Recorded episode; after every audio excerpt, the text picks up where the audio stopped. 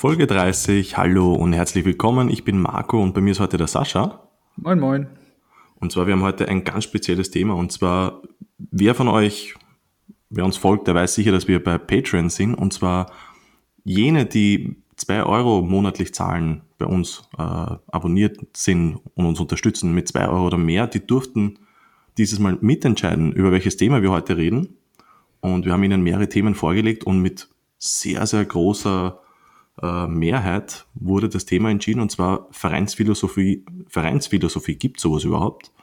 Und ich würde einfach mal sagen, wir beantworten zuerst mal überhaupt die Frage, was ist denn überhaupt eine Vereinsphilosophie, Sascha?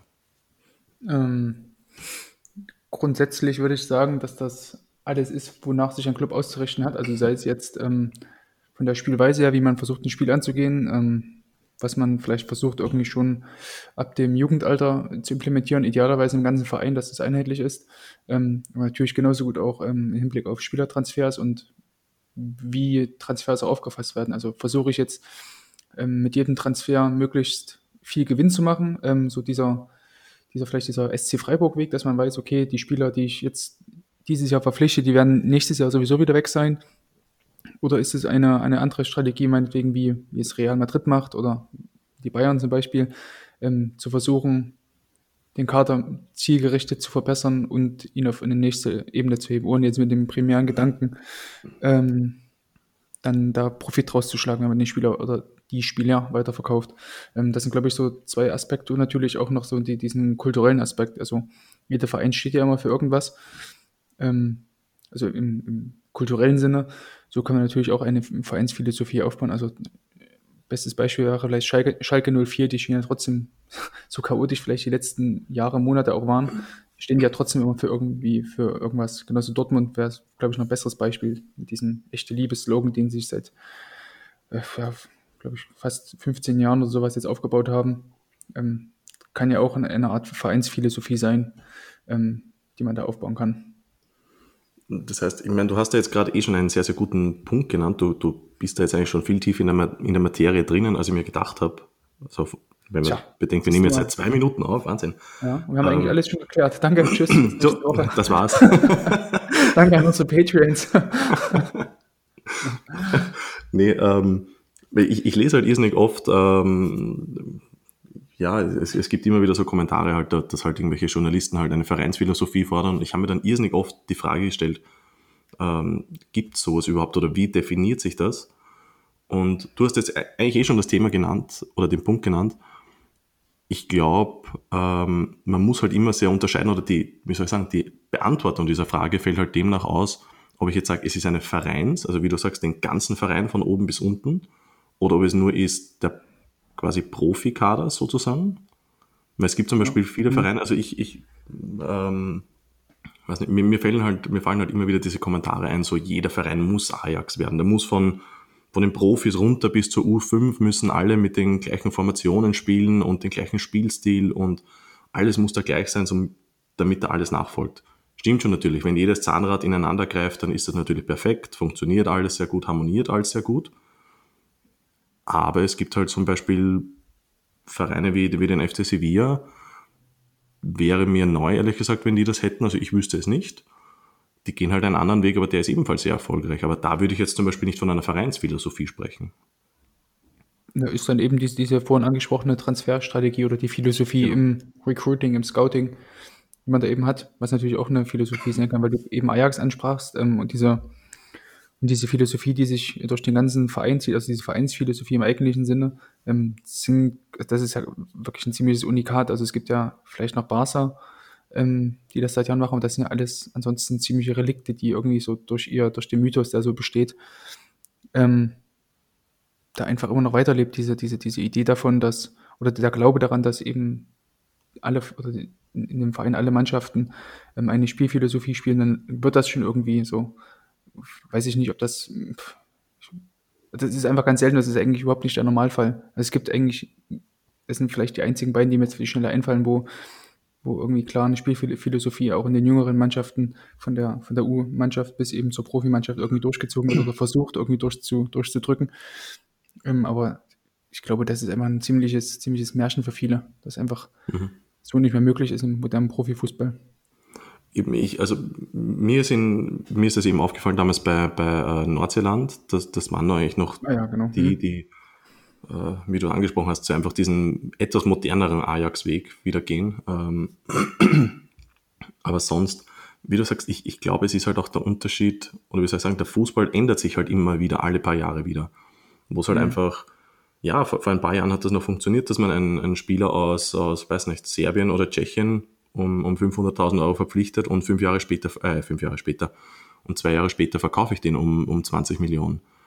Das ist heutzutage gar nicht mehr so möglich, weil äh, heutzutage wird die slowakische Liga durchgescoutet bis zum geht nicht mehr. Da, da ist der 17-jährige Debütant eigentlich schon quasi voll bekannt Bei allen, ja, man kann Ja. sagen, bei fast, Also allen, bei, bei fast allen großen Teams irgendwie auf dem Zettel. Ähm, Mhm. Ich weiß gar nicht, der eine äh, Innenverteidiger, den RB jetzt verpflichtet hat. Guardiola. Ja, genau, der, wo, wo kam der? Von Zagreb kam der doch noch. Mhm, glaub genau, ich. ja. Ja, also das sind auch so Spieler, wo- wenn man das sieht, okay, das ist jetzt ein Spieler, der spielt bei Zagreb, weil es auch nicht unbedingt das oberste Regal ist in, in, ähm, in ganz Fußball-Europa. Aber das sind ja trotzdem Vereine wie Manchester United, RB Leipzig oder PSG irgendwie dahinter. Dann, ja, dann müssen halt so Vereine, die eigentlich vorher so, wo man wusste, okay, die machen eigentlich ein ganz gutes Scouting, müssen eigentlich, um immer überleben zu können, ähm, junge Spieler früh irgendwo scouten, dann ist es irgendwie so bei einem Spieler, der 18, 19 ist eigentlich schon zu spät für Vereine wie Red Bull Salzburg oder für, äh, weiß ich nicht, äh, Anderlecht oder Brücke oder so. Für die ist es einfach dann zu spät.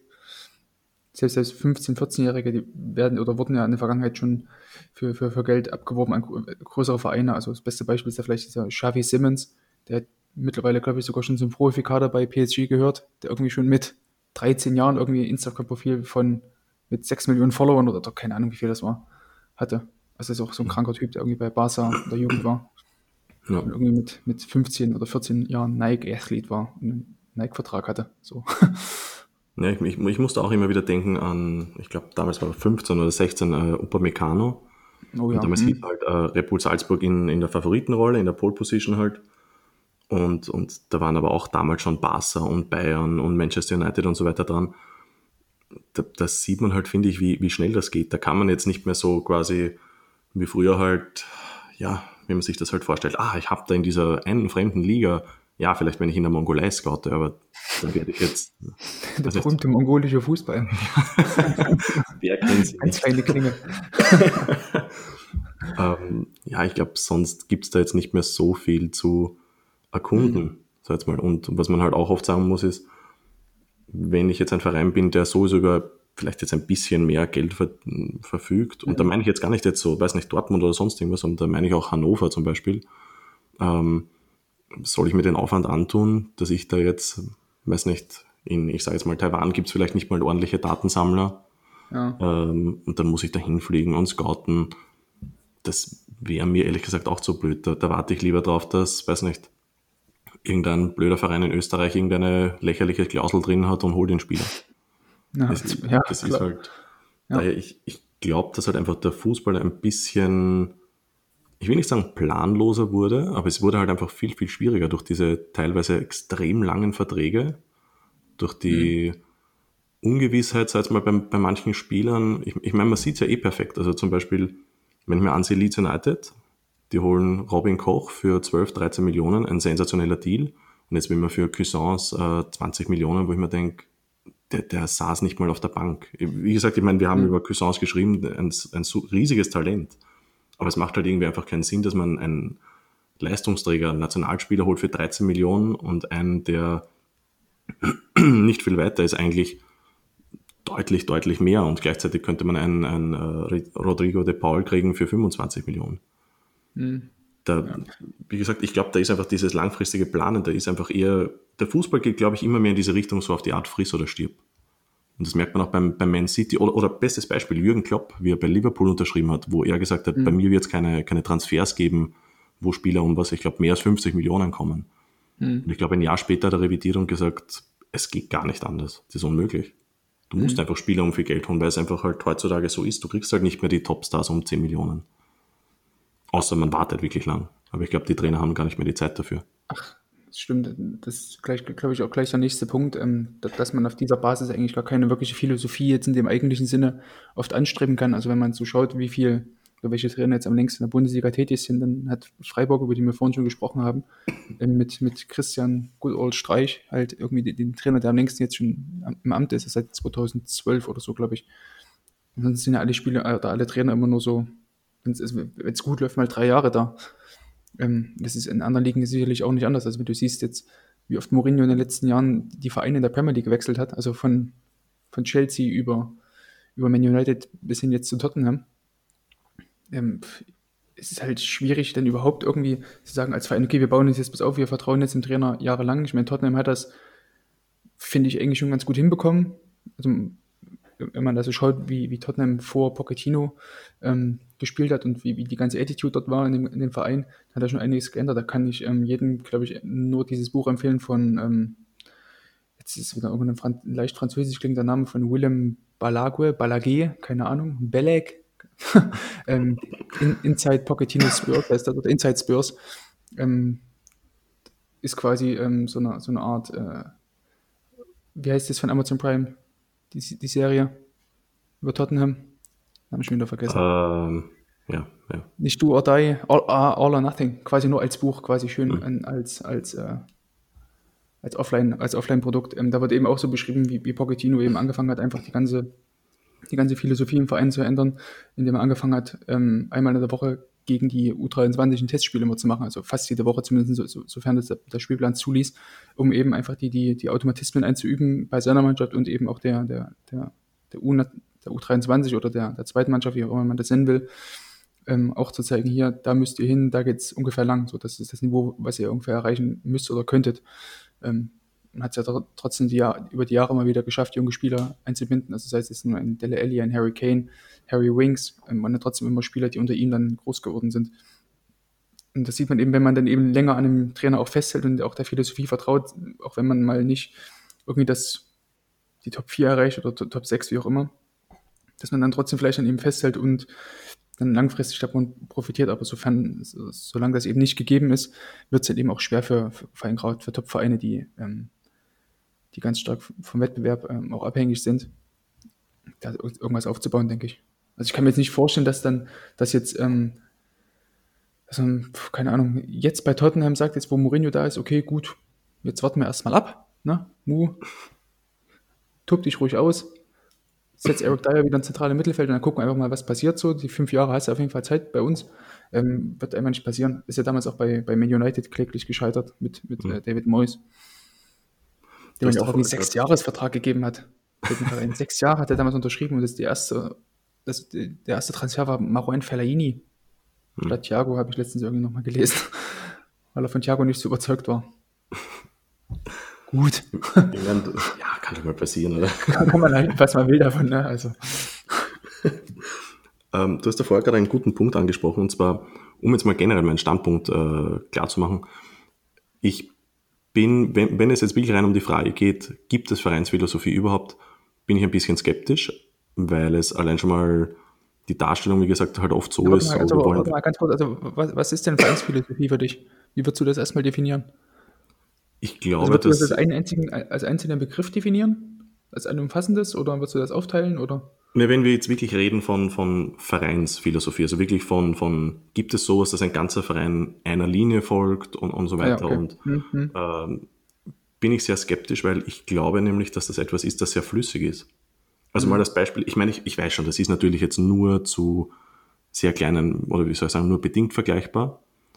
Aber zum Beispiel Cavani Sousseur, wir sind ein Blog, uns gibt es jetzt schon sieben, acht Jahre. Ähm, Klar, wir machen das nicht professionell, wir sind aber mit dem Kopf trotzdem 24 Stunden eigentlich beim Blog, wenn man ganz ehrlich ist. Aber wie sich, wie sich unsere Seite und auch unsere Texte und unsere Herangehensweise entwickelt hat über die letzten sieben Jahre, das ist eigentlich absolut nicht mehr vergleichbar mit dem Anfang. Hm. Stimmt schon, wir haben damals angefangen, wie wir, weiß nicht, 17, 18, 19 waren. Hm. Aber es ist dennoch so, wir haben uns so stark weiterentwickelt und verändert, dass ich sagen würde, da kann eigentlich gar keine Philosophie da sein im Vergleich jetzt zu von vor sieben Jahren. Hm. Einfach weil man sich immer ändert und es ändert sich ja auch das, das rundherum. Also früher haben wir halt geschrieben, ja, weiß nicht, so 5000 Wörter und fertig. Und heute sieht man eher, dass es eher in die Richtung geht, eigentlich äh, News, wo wir jetzt komplett falsch wären eigentlich. Hm. Oder weiß nicht, Podcasts und gib uns noch Videos und, und weiß nicht, am besten noch Push-Benachrichtigungen aufs Handy. Hm. Das heißt, man muss sich automatisch anpassen, weil man sonst, ähm, ja, ich weiß, nicht. Also ich glaube, heutzutage ist einfach die Welt so schnell und es ändert sich so viel, dass man eben immer sich, sich immer wieder anpassen muss. Und hm. ich glaube, oft wird halt auch einfach gerne ein Begriff für, für Sachen erfunden, die jetzt nicht so, ja, ich sag jetzt mal, keinen Begriff brauchen. Also ich würde jetzt nicht bezeichnen, zum Beispiel, dass nur weil ich Spieler billig holen will und teuer verkaufen will, würde ich nicht von Vereinsphilosophie reden. Das ist das Ziel eigentlich von jedem Verein, wenn man ganz ehrlich ist. Und ich, ich glaube einfach, dass man, aber ich glaube, das ist egal, ob im Sport oder in der Wirtschaft, ich glaube, man arbeitet einfach in eine Richtung hin mit einer ungefähren Idee und nach sechs Monaten kommt man drauf, okay, da muss ich nachschrauben, da muss ich noch dort machen und ist nach ein, ich, ich würde sagen, nach bereits ein, zwei Jahren ist man eigentlich ganz, ganz woanders, wo man, wo man angefangen hat. Ja gut, aber das kann doch trotzdem auch ein Teil einer Philosophie sein, oder? Dass man sich eben auf, den, auf die Trends einlässt und nicht, wenn man erkennt, okay, der, den Weg, den ich jetzt eingeschlagen habe, der ist vielleicht äh, nicht der allerbeste, ist vielleicht der berühmt-berüchtigte Holzweg, dann ähm, kann ich doch, ist es doch genauso gut, ähm, Teil einer Philosophie zu sagen, okay, wir wir sind einfach dynamisch in unseren Zielen, die wir uns setzen und dem, in dem, dem, der Art und Weise, wie wir diese Ziele erreichen wollen. Es kann ja genauso gut auch ähm, eine Vereinsphilosophie sein, anstatt irgendwie an irgendwas festzuhalten, an das, das unser, unser komplettes Bild vielleicht, was wir vor zehn Jahren hatten, dass immer noch, dass wir immer noch daran glauben, das kann ja genauso gut auch ähm, ein Fehler sein, weißt du? Also ich finde, es kann ja, immer noch gut absolut. sein. Also. Es kann immer noch gut sein, ähm, wenn man jetzt jedes Jahr sich vielleicht ähm, nochmal neu erfindet oder wie auch immer. Also, mhm. weiß ich nicht, wie der HSV, der vielleicht seit, seit Jahren mit denselben Mitteln arbeitet oder versucht irgendwie seit, seit Jahren irgendwie an irgendeiner Vergangenheit festzuhalten oder jetzt auch Bremen, auch ein ganz gutes Beispiel. Ähm, wenn man es dann vielleicht schafft, dann mit neuen Mitteln oder sich neu zu erfinden, dann äh, finde ich, das ist auch ein absolut legitimes Mittel und warum sollte das nicht auch Teil einer Vereinsphilosophie sein oder einer Strategie sein? Ja, aber ich glaube, wie gesagt, dass dieser Begriff einfach erfunden worden ist, ja, oder nicht erfunden, ich glaube, er wird halt einfach romantisiert, ja, glaube ich. Ja, das glaube ich ist das beste Wort, oder? Also ich, ich glaube, das ist einfach ein natürlicher Prozess, dass man halt einen, einen gewissen, ich, ich würde es eher, wie soll ich sagen, eine Vorgehensweise einfach habe. Ich würde es jetzt gar nicht mhm. Philosophie nennen, dass man jetzt sagt, okay, Leute, wir sind, weiß nicht, Meschke und Club und genauso machen wir das, weil ich glaube, das passiert einfach nicht. Ich glaube, ich weiß, das klingt jetzt echt hart für viele Barca-Fans, aber ich glaube, dass Barca ein Verein wie jeder andere ist. Mittlerweile, weil es einfach so ist. Ich no Meske und Club. Naja, nicht, nicht jetzt mit dem Slogan, aber ich, ich glaube, die Marketingabteilung bei Barca wird die gleiche sein wie bei, weiß nicht, nicht die gleiche, nicht falsch verstehen, aber ich sage ja, mal, man wird in Valencia nicht anders arbeiten als wie bei, bei Barca. Es wird halt immer darauf ankommen, wer gerade der Trainer ist. Das ist halt der große Unterschied. Ja, ich, ja, ich glaube, es hängt auch noch davon ab, wer jetzt eben gerade das Sagen im Verein hat. Genau. Und ich glaube, da kommt es auch nicht ich nur glaub, Ich glaube, da kannst du ja als, als Leeds-Fan irgendwie Bände Bände äh, da, da, mhm. damit füllen. Das wäre jetzt gerade an der, das Sagen an dem Verein, dass das natürlich auch einen ganz großen Einfluss hat darauf, ähm, wie, wie der Verein ähm, A, öffentlich auftritt, wie er sich bei, bei Transfers positioniert, wie er sich bei, bei Trainerfragen positioniert, ähm, und natürlich auch vor, vor den Fans irgendwie auch positioniert. Also das beste Beispiel aber, ist immer. Aber mal das Beispiel. Ja? Oder, ja, bitte. Das beste Beispiel finde ich immer noch irgendwie, da war dieser ehemalige Leeds, ähm, Gelino, meinst ja, nicht, ach, nicht von Leeds, von, von Leicester, Verzeihung, von Leicester. Achso. Mhm. Ähm, der damals irgendwie, als die Meister geworden sind, irgendwie alle für, auf Pizza oder was war denn das, glaube ich, Freibier eingeladen hatten oder irgendwas. Das war halt ja, auch so eine Geste. Bieraktionen gab es immer wieder, die, die okay, ich okay. wirklich großartig fand. Also, aber bei Leicester war das, ne? Mhm, genau. Ja. Genau, die gab es. Der war ja auch super beliebter Typ damals. Mhm. Bei Leicester. Also ist der Sohn ja, der ist jetzt weiterführt bei Leicester eigentlich mhm. immer noch. Aber Und gegen vielleicht Celino ja damals nicht so beliebt war in Leeds, glaube ich. Ja, ne? gut. Naja, das ist halt ein, ich weiß nicht, er ist ein recht bodenständiger Typ teilweise, der mhm. schon Sympathien für sich gewonnen hat. Der war, eine kleine Anekdote, der ist in, in eine Bar gegangen, in einen Pub. Und das war halt ein Karaoke-Pub. Und da haben halt gerade irgendwelche Leute halt gespielt und er ist halt absoluter Rock-Liebhaber und ist einfach auf die Bühne gegangen, hat sich die, die Gitarre genommen und hat gespielt und mit Fans gesungen.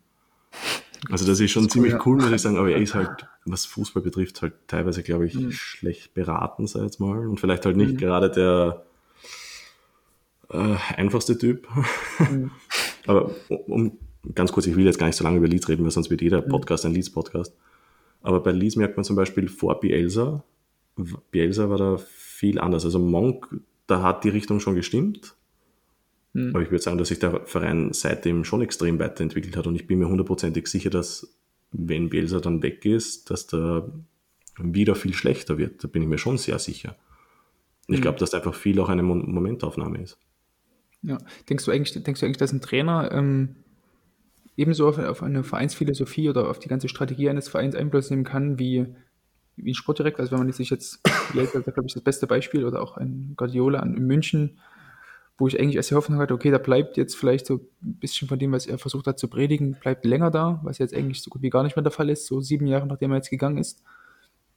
Ähm, denk, denkst du, dass, dass das Trainer auch so gut können wie Sportdirektoren oder Manager oder Eigentümer? Dass sie, dass sie einen großen Einfluss auf den Verein haben, auf langfristige genau, Sicht. Äh, genau, genau. Ähm, das ja. sind jetzt noch Einzelfälle oder so? Keine ja, Ahnung. also, also für mich zum Beispiel ist, ist Mourinho eher das Gegenteil zum Beispiel gerade. Beziehungsweise mhm. nicht Mourinho, sondern die, die Entscheidung mit Mourinho zu gehen quasi. Mhm. Ähm, weil eigentlich alles, was Tottenham gemacht hat, die letzten Jahre stand für mich nie per se für, für Pochettino, aber für, für Tottenham eigentlich immer.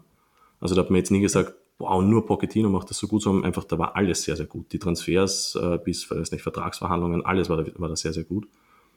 Und jetzt hat man einen krassen Bruch gemacht und, und holt da einfach, weiß nicht, irgendwelche teilweise Durchschnittsspieler für viel zu viel Geld und einen Trainer, der, der mit Geld überhäuft wird. Ein krasser Bruch eigentlich. Während es mhm. halt ähm, Vereine gibt, ich meine, ist jetzt eine, eine andere Klasse vielleicht, aber Hoffenheim kommt mir vor, als würden die seit, seit, ich weiß nicht, fünf, sechs, sieben Jahren eigentlich dem gleichen Prinzip folgen. Mhm. Dass da einfach sehr viel mit, mit äh, ja, ist das auf Deutsch, Ähnlichkeiten gearbeitet wird. Also da kommen die gleichen Jugendspieler nach, es werden die gleichen Spieler geholt, gescoutet, es sind eigentlich relativ die gleichen Trainer, Co-Trainer. Das ist zum Beispiel noch eher einer der Vereine, wo ich sagen würde, die haben wirklich, wirklich einen sehr, sehr klaren Plan und wollen davon nicht weggehen. Hm. Aber ich glaube, wie gesagt, ich glaube, dass da auch viel Glück dabei ist. Also ich muss immer wieder denken an Red Bull Salzburg, ähm, wo man geglaubt hat, wenn man da jetzt diesen holländischen Weg geht mit äh, Quadrianse und Co., dass man Erfolg haben wird. Hatte man überhaupt nicht. Und dann mhm. kam Ralf Rangnick, Roger Schmidt und erst dann hat man eigentlich wirklich, teilweise natürlich auch für viel Geld, äh, Talente ja. geholt und das hat dann funktioniert. Und ich glaube, so hat man dann realisiert, aha, so könnte es auch gehen. Und da sind wir halt mhm. wieder bei dem Punkt, war das jetzt geplant? Ich glaube nicht, aber sie bleiben halt jetzt dabei. Ist halt auch wieder eine Sache. Weil, weil du das gerade eben sagtest mit dem, mit dem Haufen Geld, ähm, finde ich, spielt auch in Hoffenheim mit, auf jeden Fall mit rein. Ähm, weil angenommen, ähm, weiß ich, Augsburg oder sowas, wird da halt so rigoros immer denselben Plan gehen und nicht, ähm, und nicht so konsequent eben auf die Jugendspieler setzen, sondern halt ab und zu mal versuchen, also ja, einfach nicht so sehr auf Jugendspieler setzen. Wie Hoffenheim, dann ähm, könnte ich mir halt vorstellen, dass Augsburg jetzt nicht seit acht Jahren oder sowas ununterbrochen in der Liga wäre, sondern eher schon untergegangen ist, weil natürlich Hoffenheim dann auch im Zweifel noch irgendwelche Spieler noch transferieren kann. So ein Munas Dabur zum Beispiel, der vorher bei Sevilla war, der, der würde niemals irgendwie zu Mainz wechseln, wenn Mainz nicht äh, oder, oder, zu Augsburg wechseln, hätten die nicht so viel Kohle wie, wie Hoffenheim zur Verfügung, mhm. weißt du? Das ist, glaube ich, auch nochmal ein ganz, ganz wichtiger Faktor, wenn es darum geht, ähm, Vereinsphilosophie mittlerweile oder im modernen Fußball aufzubauen, dass, dass du natürlich Rückschläge haben wirst, aber die sind natürlich wesentlich einfacher, ähm, einfacher zu verkraften, wenn du, wenn, wenn du einen wohlgesonnenen ähm, Investor hinter dir hast, der auch mal ein bisschen mehr Geld springen lässt, weißt du? Also genau das Gleiche haben wir jetzt auch schon mal ziemlich oft drüber unterhalten, über, den, über die Philosophie in Anführungsstrichen von RB Leipzig. Also natürlich hätten jetzt Vereine wie äh, Hamburg, Bremen oder so als ein Josef Paulsen oder ein äh, Emil Forsberg auch holen können, aber die haben halt in Leipzig mehr Geld verdient, hatten auch eine bessere Perspektive. Das kommt auch alles noch hinzu. Deswegen ist immer dieses Argument, ja, aber die Spieler waren doch, wurden in der dritten Liga geholt, ja, dann, aber kein Drittligist hätte sonst die, die Spieler geholt, weißt du? Also das mhm. ganze Thema Finanzen spielt natürlich auch immer, immer damit rein. Also man kann sich das natürlich als immer rosarot ausmalen, die ganze Sache, dass man jetzt versuchen will, alles einheitlich zu spielen oder versuchen will, ähm, in der ersten Herrenmannschaft jetzt ähm, einen einheitlichen Spielstil über viele Jahre hinweg zu spielen mit, mit demselben Trainer, aber ja, meistens ist es doch ein ziemlich dynamisches äh, Vorhaben. Ein ziemlich dynamisches Geschäft, wo man halt immer darauf reagieren muss, was passiert jetzt gerade. Ähm, Gibt es vielleicht Anpassungen in der Spielweise? Hat sich vielleicht die ganze Liga auf meine Spielweise angepasst? Muss, finde ich, auch immer bedacht werden bei, dieser ganzen, bei diesem ganzen Thema. Ähm, wie gehe ich meine Strategie spielerisch an oder im, im Spielen selbst an? Glaubst du, um, um jetzt mal kurz beim Beispiel Augsburg mhm. zu bleiben, glaubst du, dass es jetzt schlau wäre, wenn jetzt Augsburg in vielleicht ein, zwei Jahren sagt, okay, sie machen einen Bruch, werden jetzt viel moderner, vielleicht etwas offensiver, jetzt nicht nur im, im Spielstil, sondern auch am Transfermarkt. Mhm. Und ähm, soll ich sagen, gehen jetzt nicht mehr so diesen kleinen Underdog-Weg, sondern eher vielleicht eine, eine Spur größer. Glaubst du, dass das gut wäre? Ob das so also, also ich muss zugeben, ich habe jetzt Augsburg auch gar nicht so viel spielen sehen, ehrlich zu letzten, in letzter Zeit.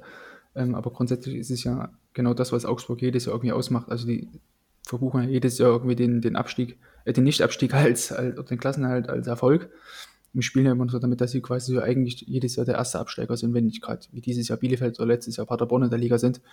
Dann ist ja Augsburg gefühlt irgendwie immer bei, bei fast allen irgendwie so einer der Abschieds, Abstiegskandidaten. Ne? Ähm, ich glaube generell, dass man halt auch in der Bundesliga sowieso nicht wirklich planen kann, weil irgendwie alles, was ab Platz 12 ist oder sowas, kann, kann irgendwie der Mannschaft unten mit reinrutschen. Deswegen kann es auch mal sein, dass du halt irgendwie mal ein Jahr, so, so diese Freiburg-Jahre, auf einmal dann Europa League spielst und dann irgendwie ein Jahr drauf zusehen musst, dass du, dass du irgendwie die Liga hältst. Also kann man jetzt auch nicht so pauschal sagen, ob, ähm, ob, ob das Augsburg gut tun wird. Ich finde, dass Augsburg ein ganz gutes Beispiel dafür ist, dass sie eben ähm, mit dieser Underdog-Rolle, die sie seit Jahren spielen und nicht sagen, okay, wir müssen jetzt unbedingt, weil wir einmal in der, ähm, im Europa League, in der Europa League gespielt haben und dann gegen Liverpool gespielt haben oder so, müssen wir jetzt jedes Jahr jetzt wieder in die Europa League kommen. Also finde ich, dass es auch Teil einer Philosophie sein kann, ähm, einfach diesen Underdog-Weg irgendwie immer zu gehen. Mhm. Finde ich, ist recht interessant, weil wir haben nämlich, glaube ich, das war unsere, ich weiß gar nicht, erste oder äh, theoretisch erste Folge, ähm, im Podcast darüber gesprochen, über, über Dieter Hacking, ob es gut ist, dass man jetzt sagt, ähm, man will sich weiterentwickeln, man will jetzt mehr haben quasi. Hm. Wo du damals, glaube ich, meintest, ja, du bist dafür, dass man sich weiterentwickelt, während ich gesagt habe, ich glaube, das gar nicht so schlecht ist, wenn man den Status quo behält. Ähm, hm. Das ist zum Beispiel, ich meine, wie du sagst, es, es ist, glaube ich, immer teilweise, gerade wie du eben gesagt hast, von Platz 12 bis 20 oder äh, Platz, boah, Platz 12 bis 18, ja. vielleicht sogar noch eine Spur mehr, da ist einfach so viel möglich. Da sind ja auch oft nur zwei Punkte Unterschied. Ich glaube, dass sowas je nach Verein sehr unterschiedlich ausgehen kann. Also mir kommt zum Beispiel vor, Mainz, die waren jetzt, weiß nicht, abgesehen von voriger Saison, immer wieder im Abstiegskampf, hatten echt Glück, dass sie dann teilweise oben blieben, beziehungsweise es war, war letztes Jahr auch im Abstiegskampf drin, oder? Ja. Äh, ich glaube, die waren dann 12. oder 13. glaube ich, oder? Aber letzte, sie haben aber relativ kurz vor Schluss, glaube ich, erst den Klassen. Achso, ja, ja, das schon. Glaube ich. Ne? Ja. Und da hat man jahrelang an, an, an Sandro Schwarz festgehalten. Hm. Und irgendwie kommt mir vor, zum Beispiel, dass bei denen das seit Tuchel dann doch sehr nach hinten losging. Dass man da gesagt hat, okay, jetzt waren wir einmal erfolgreich, Europa League, jetzt mhm. wollen wir vielleicht mehr. Ist, wie gesagt, ich, ich weiß es wirklich nicht. Also ich kann es gerade nicht mal mit Zahlen belegen, weil ich, weil ich echt nicht mal die, die Transferausgaben gerade auswendig kenne. Aber das mhm. ist zum Beispiel, kommt mir vor ein Verein, der mehr probieren wollte. Es wäre aber vielleicht besser gewesen, wenn man akzeptiert quasi, dass man Platz 13, auf Platz 13, 14 ist und ja, so wie Freiburg vielleicht halt langfristig arbeitet und mhm. sagt, okay, wir sind die, die ja, ein bisschen Kontinuität haben und wenn dann mal ein, ein Hertha, Schalke, weiß nicht, äh, Wolfsburg mal ausrutscht, dann sind wir mhm. da. Ja. Und das, wie du sagst, ich meine, ist ja auch ein, ein Zeichen dafür, dass die Bundesliga, wie viel? Ich weiß gar nicht mehr. Ich glaube 50, irgendwas habe ich erst gelesen, 50 Trainer seit was, 2015 oder so. Okay. Das ist ein, ich, ich ja. weiß echt nicht, müsste ich nochmal nachschauen, aber ich, ich glaube, da ist es ja einfach gar nicht möglich, dass du irgendwie langfristig irgendwas aufbaust. Und ich glaube, Du hast es auch vorher ja, gesagt, eben. irgendwie so dieser, dieser Wohlfühlfaktor teilweise, beziehungsweise dieses, wie du es gesagt hast, beim Pochettino einfach, dass da so Muster da sind, die hast du ja, glaube ich, bei Schalke gar nicht mehr. Das ist, ich glaube, da hast du ja auch nicht mal mehr die Euphorie, dass ein neuer Trainer da ist. Jetzt mit Manuel Baum, das war ja so eine Bekanntgabe, dass wir auch, sie hätten gar nichts schreiben müssen, im Endeffekt. Es hätte sich nichts geändert. Echt, ja?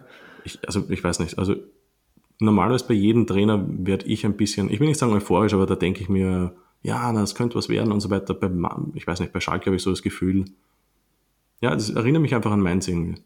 Ist doch eh scheißegal, ob der Sandro Schwarz oder Bayerlorz oder wie auch immer, ist mhm. gleiche, gleiche Scheißposition sozusagen. Die Stimmung wird schon so schlecht sein, dass, ja, ich weiß nicht. Mhm. Ja, keine Ahnung, würde ich jetzt auch nicht so schwarz malen, so schwarz malen wollen, aber ja, also grundsätzlich können wir, glaube ich, das Thema jetzt ähm, damit vielleicht abschließen, dass es mittlerweile aber nicht mehr möglich ist, so die, diese klare Vereinsphilosophie im spielerischen Sinne ähm, her, sich selber herzudichten oder zu versuchen, das, das durchzusetzen, weil es einfach nicht mehr möglich ist, durch diese hohe Fluktuation auf der Trainerbank, die natürlich das, durch, das Fußball, durch das moderne Fußballgeschäft selber bedingt ist, geht das, glaube ich, einfach nicht mehr. Ähm, hatte vorhin noch gesagt, dass es auch so einige Vereine gibt, die sich eben wie Sevilla vielleicht ähm, daran orientieren, dass, also für Sevilla, wenn ich über Sevilla nachdenke, ist eigentlich so die Vereinsphilosophie, wir wollen junge Spieler, die so 1B-Spieler sind oder 1C-Spieler sind, zu 1B-Spielern machen. Hm. Also die, die, jetzt nicht unbedingt so zu absoluten Weltklasse-Spielern bei Sevilla reifen, aber schon zu Spielern, die so in einem erweiterten Kreis spielen, die quasi so gehobene Champions League-Spieler sind. Bisschen, können wir, sind wir uns ja einig, oder? Hm? Ja, das auf jeden Fall. Ja.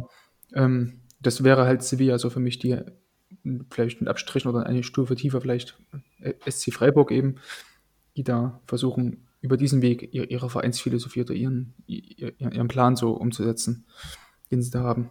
Eben zu versuchen, jedes Jahr Leistungsträger aufzubauen, wohl wissen, dass man diese jedes Jahr oder alle zwei Jahre abgeben muss und eigentlich fast alle zwei Jahre, dass sich eine neue, sich eine neue Mannschaft irgendwie aufbauen muss, weil einfach so viele Spieler gehen jetzt bei, wenn du guckst, bei Sevilla ging jetzt, Eva Banega ging vor dieser Saison, der eigentlich das Team über Jahre gestützt hat.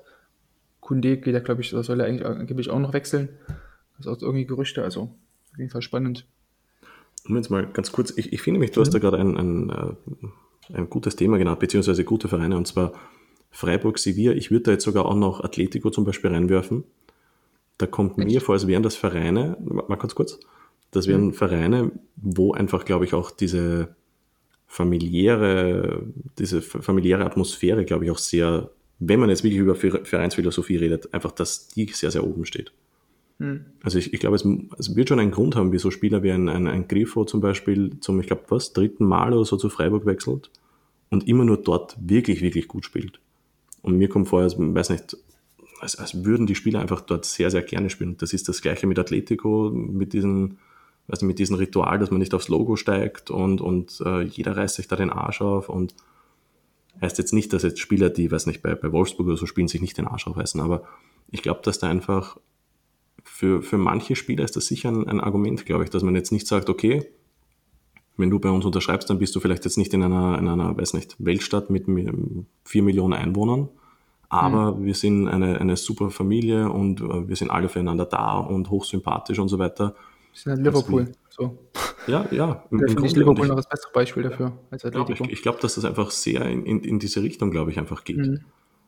Also für mich immer wieder, ich meine, ist jetzt ein, ein äh, sehr weit geholtes Beispiel, äh, die Wickham Wanderers zum Beispiel, ähm, waren damals in der vierten englischen Liga, da kam Gareth Ainsworth, langjähriger Spieler, ich glaube, war damals mit 36 plötzlich Spielertrainer und der hat gesagt, okay, scheißegal, wir haben kein Geld, aber zur Saisonvorbereitung will ich, dass sich Fans und Spieler treffen und da gibt es einen großen Brunch und so weiter und jeder hilft mit und die haben gemeinsam das ganze Stadion gestrichen und weiß nicht, selber äh, neue Sitze montiert und so weiter. Und später hat dann Gareth Ainsworth gesagt, ähm, dass es wichtig ist, dass wenn die Leute herkommen, egal ob es jetzt Fans sind oder Spieler, dass sie sich wohlfühlen, weil er, er hat gesagt, er könnte nicht in einem Büro arbeiten, wo er sich nicht wohlfühlt. Und genauso geht es Fußballspielern, wenn sie in eine Kabine gehen, die eigentlich komplett verrostet und kaputt ist und eigentlich hat schon kein Spieler mehr, mehr Lust, weil alles so, so deprimierend eigentlich aussieht. Und ich glaube, dass das einfach schon ein, ein sehr großer Faktor ist. Und ich glaube, Freiburg zum Beispiel, auch Sevilla zum Beispiel, wie du sagst, Eva Banega, ich meine, es wird schon einen Grund haben, wieso der geheult hat. Nicht weil, weiß nicht, weil Sevilla so ein netter Name ist, sondern einfach weil er halt vom Masseur bis zum Betreuer bis zu, weiß nicht, bis zur Putzfrau wahrscheinlich alle einfach das durch, wie soll ich sagen, die leben Sevilla durch und durch, glaube ich. Hm. Würde auch auf Ivan Rakitic, glaube ich, jetzt zutreffen. Zum Beispiel. Ja. Ähm, aber weil, weil, du von Atletico angesprochen hast, also Atletico ist für mich der, das beste Beispiel dafür, dass irgendein Verein, der ja, also damals als Simeone kam, waren sie ja trotzdem immer noch, also da waren sie ja ganz klar dieses Underdog-Team. Das hat sich dann, glaube ich, erst so gewandelt, ähm, oder das hat sich, glaube ich, noch nicht mehr wirklich gewandelt mit dem, mit, mit dem Meistertitel 2014. 2014 wurden sie Meister, ne? Ja. ja. Selbst da hat sich das nicht gewandelt, aber ich finde, mit, also spätestens so seit diesem ähm, Joao Felix-Transfer, vielleicht noch ein, zwei Jahre eher, ähm, als Atletico dann zum zweiten Mal binnen kürzester Zeit das Champions League-Finale erreicht hat, seitdem ist ja Atletico kein kleiner Underdog-Verein mehr. Mhm also man, man, zahlt trotzdem irgendwie 80 Millionen für einen Thomas Lemar, man, man zahlt über 100 Millionen für einen Joao Felix, man zahlt ähm, den Spielern wirklich auch gutes oder hohe Ablösen für die Spieler. Simeone ist, glaube ich, einer der Trainer, die mit am meisten verdienen ähm, in Europa. Und man ist einfach nicht mehr dieser kleine Verein, aber man hält trotzdem immer so die, diesen, diesen Mythos aufrecht, dass man eben irgendwie ein Underdog-Verein ist und dann sich versucht, so gegen die Großen, gegen die Reichen durchzusetzen. Ähm, das ist, glaube ich, so das, was, ähm, wir es vorhin angesprochen haben, Trainer auch von Einfluss auf, auf, die, auf, die, auf die Spielephilosophie oder für die, auf dieses Image eines Vereins haben können. Ähm, aber auch weil Simeone eben das Woche für Woche immer predigt, dass man äh, eben in, oder jedes Jahr oder jede Saison immer predigt, dass man eben als Underdog in die Saison geht.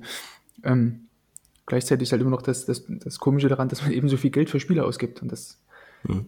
ist halt auch ein ganz gut ge, gehütetes Geheimnis irgendwie, finde ich. Weil wenn, wenn du dir so den Kader bei Atletico anguckst, also der ist jetzt nicht unbedingt schlechter als einer von, also nicht viel schlechter als der von Barca, ehrlich zu sein. Also jetzt mal Messi mhm. ausgeklammert vielleicht.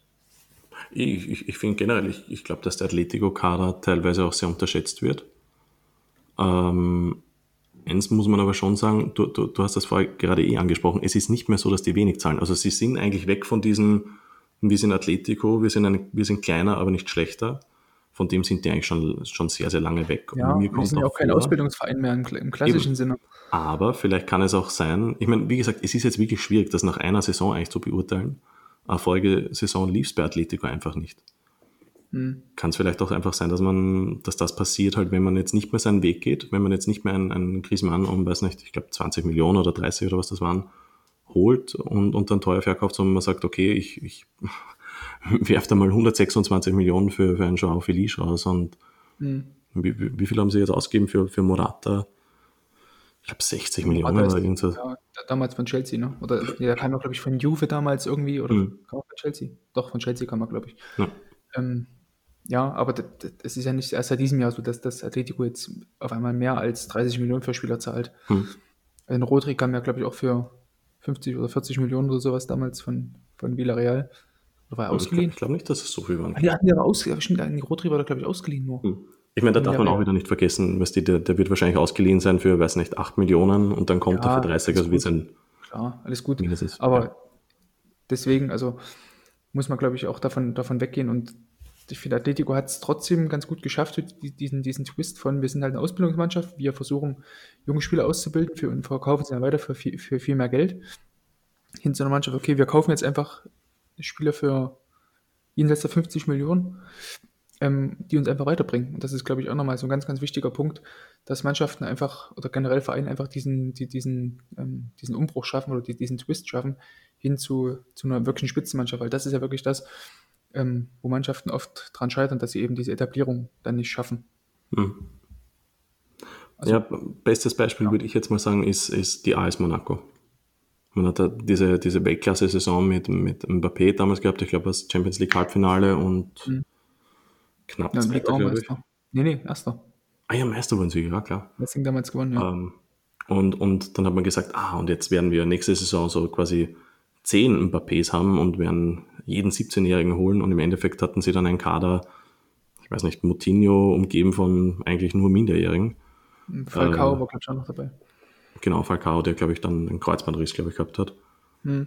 Und seitdem holt man halt einfach irgendwie blind möglichst Stars und, und hat dabei, weiß nicht, Talente, die halt alle sicher sehr, sehr gut sind, brauchen wir nicht reden, aber ja, ja, wird schon einen Grund haben, zum Beispiel, wieso halt jedes Talent, das die, oder gefühlt jedes Talent, bis auf, weiß nicht, Badia Chile, äh, floppt. Also wie so ein, ein Jordi Mbula oder Jordi Mbula bei Barca als der nächste Messi gilt und die Youth League zerschießt und, und äh, die zweite oder dritte spanische Liga. Und dann ist er in Monaco und, und kann nichts mehr. Und jetzt kriegt man kein Geld dafür, also äh, dafür, für ihn. Hm. Oder Pellegrini oder. Ja. Nee, Pellegrini. Pellegrini hat Pech, der hat wirklich Pech. Das stimmt, ja. Oder William Goebbels ist ja, glaube ich, auch so einer, der von Lyon mhm. kam. Und dann auch nicht so, nicht, nicht so bewegt oder entwickelt hat, wie er gehofft. Aber das ist ja trotzdem auch eine Philosophie von, von Monaco, die ja, also die müssen das ja, glaube ich, auch machen, weil die relativ wenige Sponsoren haben, soweit ich das mhm. weiß. Ähm, also sind die quasi jedes Jahr darauf angewiesen. Also die können eigentlich gar nichts anderes machen, als junge Spieler zu holen. Mit gut Glück kommt dann halt mal so ein Mbappé dabei naja, raus. Ich mein, sie haben mit, mit äh, wie heißt der, Rüboflev, glaube ich. So. Ich glaube, Rüboflev, glaube ich, heißt der äh, Investor. Mhm.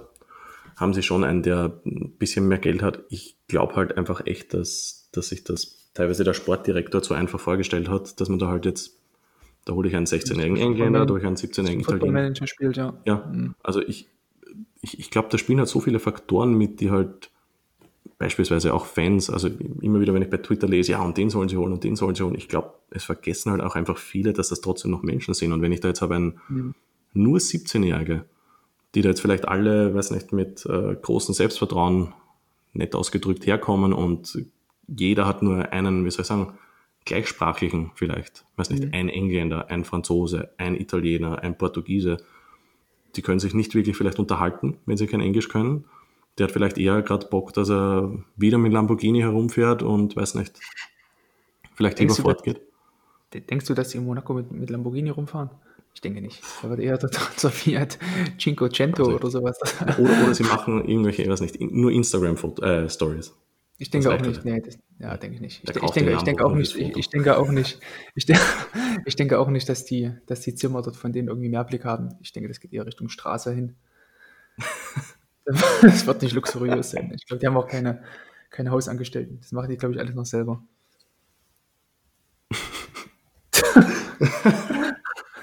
Ich bin, gerade ein bisschen sprachlos. Ja, ja, zu Recht. Zu ja, Recht. also, wie gesagt, ich, ich glaube, dass da einfach vieles halt mitspielt. Auch dieser Klassiker. Ich meine, heutzutage stimmt vielleicht das jetzt nicht mehr ganz so, aber es wird sicher ein paar geben, wenn du da jetzt einen, weiß nicht, Brasilianer bei, bei Stoke reinsetzt, wo es nur regnet. Naja, es gibt sicher viele Spieler, die sich einfach unwohl fühlen. Das ist halt einfach Wirklich, so. Ja. Also, ja. war das nicht eh sogar Thiago, der gesagt hat, nein, James, glaube ich, war das, James. Der sagt, er, er, er kann mit München irgendwie nicht so viel anfangen, weil es ist halt ständig kalt. Oder nicht warm genug. Wechselt zu Everton. Ja. Ich, aber ich mein, ganz, halt kurz, also ganz kurz, aber James in der Premier League ist aber auch wirklich, also wie Arsch auf Eimer, oder? Also ich habe eigentlich so lange darauf gewartet, dass so ein Spieler endlich mal in der Premier League spielt. Ne? Ja. Nee, aber das, das, ich, da ist James eigentlich noch der, der, der bessere oder der, der typischere mhm. Premier League-Spieler irgendwie, weil ja. Coutinho ist für mich eher so, so ein Spieler, ja gut, den kannst du in, in, der, in der Liga spielen lassen, weil, weil der Spielstil eher zu ihm passt. Aber James ist ja eigentlich so wie für Premier League irgendwie geschaffen, finde ich. Mhm. Also genauso wie Thiago Silva, irgendwie, das sind so die Spieler, die ich mir schon seit Jahren irgendwie in der Premier League gewünscht hätte. Ja. Ich wieder bei Everton, Alter. Also, sorry, ja, aber es ist halt immer noch Everton. Ja, andererseits muss man halt echt sagen, ich meine, es ist halt echt extrem schwierig. Also bestes Be Beispiel heute, äh, Ross Barkley wird an Aston Villa verliehen. Mhm. Ich weiß nicht, Ross Barkley, ich, ich, ich, mag ihn wahnsinnig. Ich finde, er war jahrelang unterschätzt. Dann gab es endlich mal diesen Hype. Dann sagen alle wieder, ähm, der ist extrem gut, obwohl er sich extrem schwer tat. Weiß nicht, dass das immer so widersprüchlich sein muss. Mhm. Ähm, und, und ja, ich meine, jetzt gibt es halt so viele gute Spieler auf diesen Positionen, dass der halt nirgends anders hin kann, übertrieben gesagt, als, als zu Aston Villa. Oder dass das halt vielleicht noch, noch im Vergleich die attraktivste ähm, Position oder das attraktivste Angebot ist. Wenn man Barclay, der, der wird jetzt nicht zu Everton zurückgehen, sonst, keine Ahnung, Wolverhampton, puh, keine Ahnung, passt nicht wirklich, nee, glaube ich. Da, dafür ist er nicht südeuropäisch genug, glaube ich. ich meine, Leicester ja. wäre irgendwie, irgendwie aufgelegt, aber da glaube ich, gibt es einfach mit, mit so Thielemanns und so weiter. Ich glaube, da ist die Konkurrenz zu groß. Ja. ja. Ja, wobei, also ich bin noch international. Also mich hatte, also. Mhm. Nee, nee, Barclay, ich, zu groß, glaube ich, die Konkurrenz. Ja, aber Barclay wäre ja trotzdem ein Spieler, der Europa League spielen könnte. Also Minimum ja, ja, Europa League. Aber wie gesagt, ich meine, die Anwärter sind halt nicht sehr groß. Ja. Und, und ja, so, so Teams wie, weiß nicht, Sheffield, weiß nicht, ob die sich das jetzt noch so leisten können aus dem Nichts heraus. Leeds, ich meine, er war schon mal bei Leeds, aber weiß nicht. Echt? Hm? Das war, glaube ich, nur so eine sechs Monats Leihe. Ah, ja, okay. Hm. Ähm, ja, ich meine, ist halt schwierig. Und hm. Wie gesagt, also, das ist halt das Gute und Schlechte an der Premier League. Es, es kommen halt sehr gute Spieler, aber es ist halt ein Wahnsinn auch hm. teilweise, was für gute Spieler zu welchen Vereinen halt kommen. Das ist halt echt schwierig. Ja, wenn wir noch Cola haben. Hm. Ist ja letztlich so. Also, warum soll ein Spieler jetzt ähm, zu Leverkusen wechseln, wenn er genauso gut auch ähm, mehr Geld bekommen könnte bei Sheffield oder bei ja. Crystal Palace oder so? Grüße an Max Meyer. ja, mhm. ähm, ich sage nur das gleiche Beispiel, aber weil, weil, du, weil du vorhin Wolverhampton angesprochen hast, das wäre, glaube ich, noch ein, noch ein Punkt, wo wir anknüpfen können an unsere ganze Vereinsphilosophie-Debatte. Ähm, also Wolverhampton ist ja hin, hinlänglich bekannt, dass sie ab und zu mal den einen oder anderen Portugiesen äh, kaufen sollen. ähm, kann ja auch ein Teil einer Vereinsphilosophie sein, also der ja komplett neu ist, so, wenn man, wenn man sich dann mit, mit mit Mendes so einen Berater dazu holt, der, der so als, als, ähm, als Zwischen- oder als Brücke agiert zwischen Verein und, und potenziellen Neuzugängen. ist mir jetzt so in, dem, in der Form noch nicht bekannt, dass es sowas vorher gab. dass so ein Berater quasi mehr oder weniger so die Geschicke des Vereins mitgeleitet hat. Oder die, oh, die ja, Richtung da, das schon, das schon. Oder? Oh ja, das, das schon. Ähm, einen, ich glaube, der große Unterschied bei Wolverhampton ist, dass ähm, es eine Einzelperson ist. Also nicht eine Agentur, sondern eine Einzelperson. Und wenn ich es richtig verstehe, dann, dann ich, ich muss gestehen, ich habe das jetzt echt vergessen. Ich glaube, er besitzt ja auch, glaube ich, sogar einen Teil am Verein. Ich meine, ich weiß, er ist bei, bei mhm. oder ist es, ist es doch die Agentur mit Chesty Food? Keine ja, Ahnung. Ich dachte, ich dachte schon, aber, Mendes ist nur als Berater tätig. Also offiziell wird er nur als Berater genau. genannt. Mhm. Ach so, das wird sein, genau. Er besitzt einen Teil, aber wird nur als quasi freie Beraterposition genau. gemeldet, genau. irgendwie so. Genau. Aber und halt, ich glaube, also zumindest, zumindest, wenn man so den, den Text von Johannes damals, ähm, liebe Grüße an der Stelle, der hat damals einen Text bei uns über Wolverhampton und die ganzen ähm, Zusammenhänge zwischen Mendes, zwischen ähm, Nuno Espirito Santo und ähm, der, der Beratergruppe aus, aus China und den Investoren ähm, geschrieben hat, ähm, kam das eigentlich so ganz gut raus, dass äh, Nuno Espirito Santo dann so dieses, die, die, dieses Bindeglied zwischen einerseits der ganzen sportlichen Sache ist und andererseits natürlich auch zwischen den Fans und auch dem, dem, dem Investor, der auch immer so zwischen, zwischen Investor und ähm, Mendes mit vermittelt. Also da kann man, glaube ich, nicht nur davon ausgehen, dass es nur so ein, nur Mendes ist, sondern natürlich auch ein Zusammenspiel auch mit dem Trainer ist. Was natürlich auch ganz wichtig ist. Und natürlich muss ich jetzt nicht dazu sagen, von wem äh, Nunu beraten wird. Ne? Aber ich, ich meine. Mal ganz kurz, könntest du jetzt auch vorstellen, dass äh, Mino Raiola Riola sowas machen würde. so beim Menu oder so. Ja, ehrlich gesagt, dass ja. der, also dass er jetzt ein Verein besitzt, das nicht, also teilbesitzt, ähm, aber ich glaube schon, dass der, also ich sage, so erkläre es ich mir immer wieder, dass der gewisse Transfers knüpft und zwar immer mit der Voraussicht so auf die Art, okay, wenn ihr den Spieler holt, dann verspreche ich euch, dann habt ihr bessere Karten bei dem und dem zum Beispiel. Ja, das kann also es, sein. Ich ja. weiß nicht, es gibt halt irrsinnig oft solche Transfers bei Barca, wo dann die Fans sagen, ah, was wollen wir denn mit dem und bla bla bla. Und ich denke mir dann immer wieder, es wird schon einen Grund haben. Also mhm. ich, ich kann mir nicht vorstellen, dass Barca jetzt sagt, okay, geil, ich hole jetzt irgendeinen Durchschnittsspieler und, und zahle ihm einfach mal extrem viel, weil, weil ich gerade so Bock drauf habe.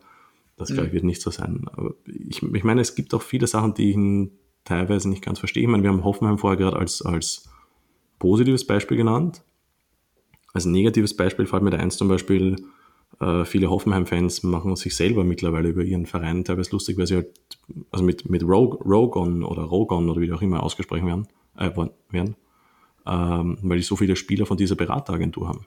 Und die holen halt teilweise Spieler, wo ich jetzt sagen würde, ja, sind ganz gut, sind talentiert, aber damit fängt jetzt Hoffenheim nichts an und die werden auch in zwei, drei Jahren mit denen nichts anfangen. Also so Spieler wie ein äh, Felipe Pires, ein Christoph Machinko oder die haben auch jetzt im Sommer geholt den, den Alexander Borkovic, hm. Sind alles recht talentierte Spieler, sind sicher gut genug für, weiß nicht, Sandhausen oder ähnliches. Ähm, aber mit denen fängt jetzt ein, ein Verein wie Hoffenheim nichts an. Aber ich glaube, die haben zusammen mit den Profis und mit der B-Mannschaft oder mit der zweiten Mannschaft haben die sicher 20 Spieler nur von dieser Berateragentur. Oh. Also da schon sehr viel. Auch, auch der Lask ist zum Beispiel, auch wenn ich da jetzt gestehen muss, ich weiß gar nicht, wer da der Berater ist.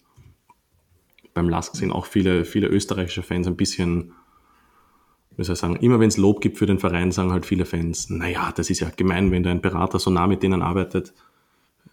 Ja, es gibt auch viele Vereine, die haben halt sehr nahe Beziehungen zu, zu anderen Vereinen halt.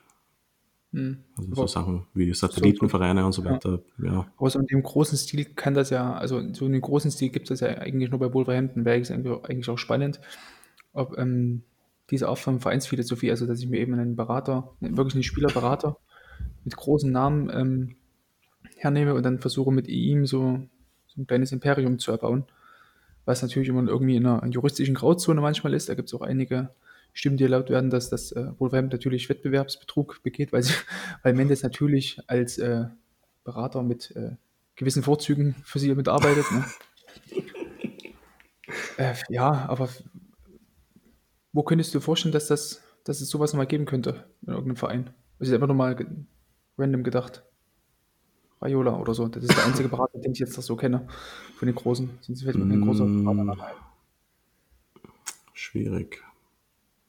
Wenn du jetzt Raiola wärst, du hättest, also du wärst genau, auch genau so ein Arschloch wie er. wo würdest du, also welchen Verein würdest du dir potenziell am besten aussuchen, weil dort die Chancen auf äh, Profit, auf äh, Macht, was natürlich auch ein nicht zu unterschätzender Faktor mit sein wird, so einer Übernahme. Wo würdest du hingehen? Also würdest du in die Premier League gehen? Würdest du eher La Liga versuchen? Nee, ist, ist jetzt die große Frage. Ich, ich, die Frage ist, ob Raiola wirklich so viel durch, durch Transfergelder verdient oder aber nicht mehr durch, durch Gehälter beispielsweise verdient oder Bilderrechte. Also meine erste Antwort wäre jetzt gewesen Man City, weil die kaufen irgendwie jeden. Oder nicht jeden, aber die geben jedes Jahr extrem viel Geld aus. Mhm. Aus irgendeinem also, Grund. Würdest du das antun, würdest du das antun mit, mit äh, Sheikh Mansour? Keine Ahnung, ich glaube, denen ist das echt scheißegal, glaube ich. Echt? Ich, mein, mein nächster Satz wäre gewesen, also meine nächste Antwort, ich weiß gar nicht wieso, aber es ist mir jetzt einfach so gerade eingefallen, ist, ist Juve eigentlich. Weil die holen irgendwie oh ja. immer, immer Raiola-Spieler, die wahnsinnig viel verdienen, aber ich habe jetzt irgendwie gerade nicht so im Kopf, dass Juve eigentlich so viel Geld für Spieler ausgibt. Aber ich meine, deshalb meine ich eben, der wird wahrscheinlich so viel mit diesen dämlichen Bilderrechten und, und was weiß ich was, mhm. was, was damit die Balda damals beispielsweise war. Der wird wahrscheinlich, Stimmt, ja. Ja. ich bin mir hundertprozentig sicher, der verdient nicht durch Ablösen so viel, ich meine sicher auch, klar, aber viel eher wahrscheinlich durch, durch Handgelder, äh, Vertragsabschlussbeteiligungen ja. oder Boni oder was weiß ich was. Und ja. Kann ich auch sein, ja. Stimmt, aber ich glaube, der Heims, also, also ich glaube, damals bei, bei dem Pogbadi hat er doch, glaube ich, bei dem Pogbadi hat er damals, glaube ich, irgendwie 10% der, der Transfersumme oder so eingenommen. Hm. Das war auf jeden Fall irgendwie eine pervers hohe Summe, irgendwie 50 Millionen, oder hätte er dann insgesamt über die ganzen Jahre verdient, hm. nach Pogbas ursprünglichen Vertrag dann, als er abgeschlossen wurde. Es, es Weil er eben so durch, den, durch den Unterschriftsbonus und eben, wie gesagt, das Gehalt ähm, und dann eben noch von der Transfersumme irgendwie so viel haben wollte. Bei Delicht war es, glaube ich, auch ähnlich. Mhm. Deswegen wurde damals, glaube ich, der Transfer zu Barca ging deswegen, glaube ich, auch in die Brüche. Weil er irgendwie so viel Gehalt haben wollte. Ich, ich, glaube eben, dass das eben wirklich, wirklich viele unterschätzen. Und da, da meine ich jetzt nicht nur so diesen 0815-Fans, sondern ich glaube teilweise auch Journalisten.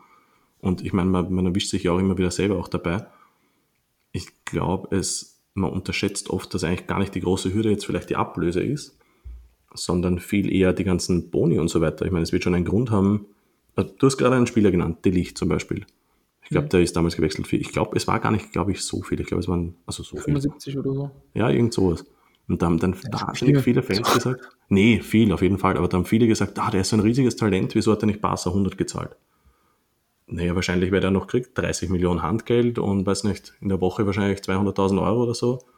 Mhm. Und für jede, weiß nicht, weiße Weste vielleicht auch nochmal. Halt, ja, und du hast halt irgendeinen Berater, der, der halt irgendwie, der auf jeden Fall mal den, den irgendwie immer so für Probleme sorgen kann, im Zweifel. Mhm. Also hat, aber was ich meine ist halt, es ist da jetzt nicht so die News zu Pogba anschaut bei, bei United, als Mourinho noch Trainer war, da gab es ja ständig irgendwelche, ja, irgendwelche Skandale irgendwie, weil, weil Raiola mhm. sagte, bitte, Pogba soll weiter vorne spielen. Ach nee, halt, er soll doch weiter hinten spielen und bitte noch Kapitän sein. Und jetzt hat sich irgendwie, habe ich noch gelesen, der der Agent oder der Berater von, von Donny van de Beek noch irgendwie gemeldet und meinte, ja, gut, als, als Einwechselspieler für die letzten vier Minuten ist Donny nicht hierher gewechselt, da kann, kann ich mich auch hinstellen, für vier Minuten auf dem Platz. So dachte ich, okay.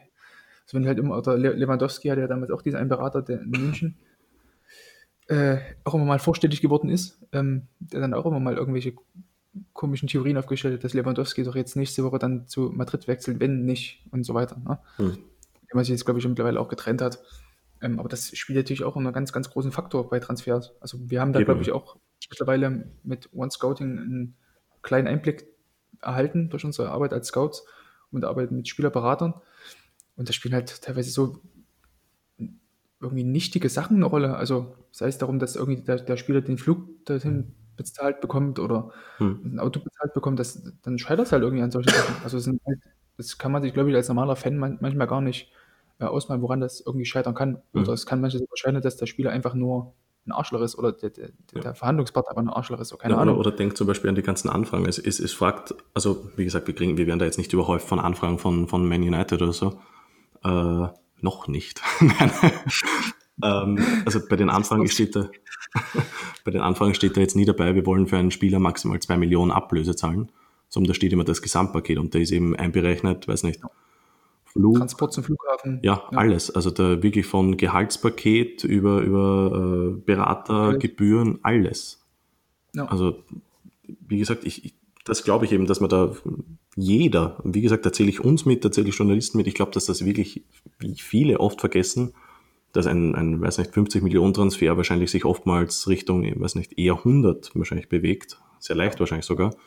Einfach durch unzählige Handgelder und jeder verdient mit und dann muss man dann noch nachzahlen, weiß nicht, der Jugendverein mit 14 ausgebildet worden, der hat da zwei Jahre gespielt, der verdient noch von diesen Prozent nochmal fünf. Gut, dass, gut, dass du die Vorlage gibst, da dürfte also heute, also morgen, also für, für die Hörer heute am Donnerstag dürfte dann auch ein Text rauskommen, hm. genau zu dem Thema, wie die Durchlässigkeit äh, der, der Gelder ist.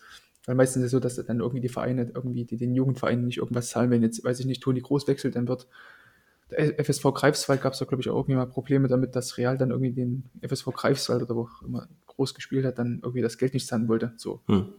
10.000 Euro oder so. Also was halt für den kleinen Verein ziemlich viel wäre, aber für den großen Verein ja eigentlich, ja gut, macht Perez mal kurz das Portemonnaie auf, so, weißt du? Ja, ich, ich finde die Idee, muss ich sagen, nicht schlecht. Ich meine, wie gesagt, ich weiß jetzt gar nicht, in welche Richtung äh, Max in dem Text gehen wird, habe ich noch gar nicht gelesen. Ähm.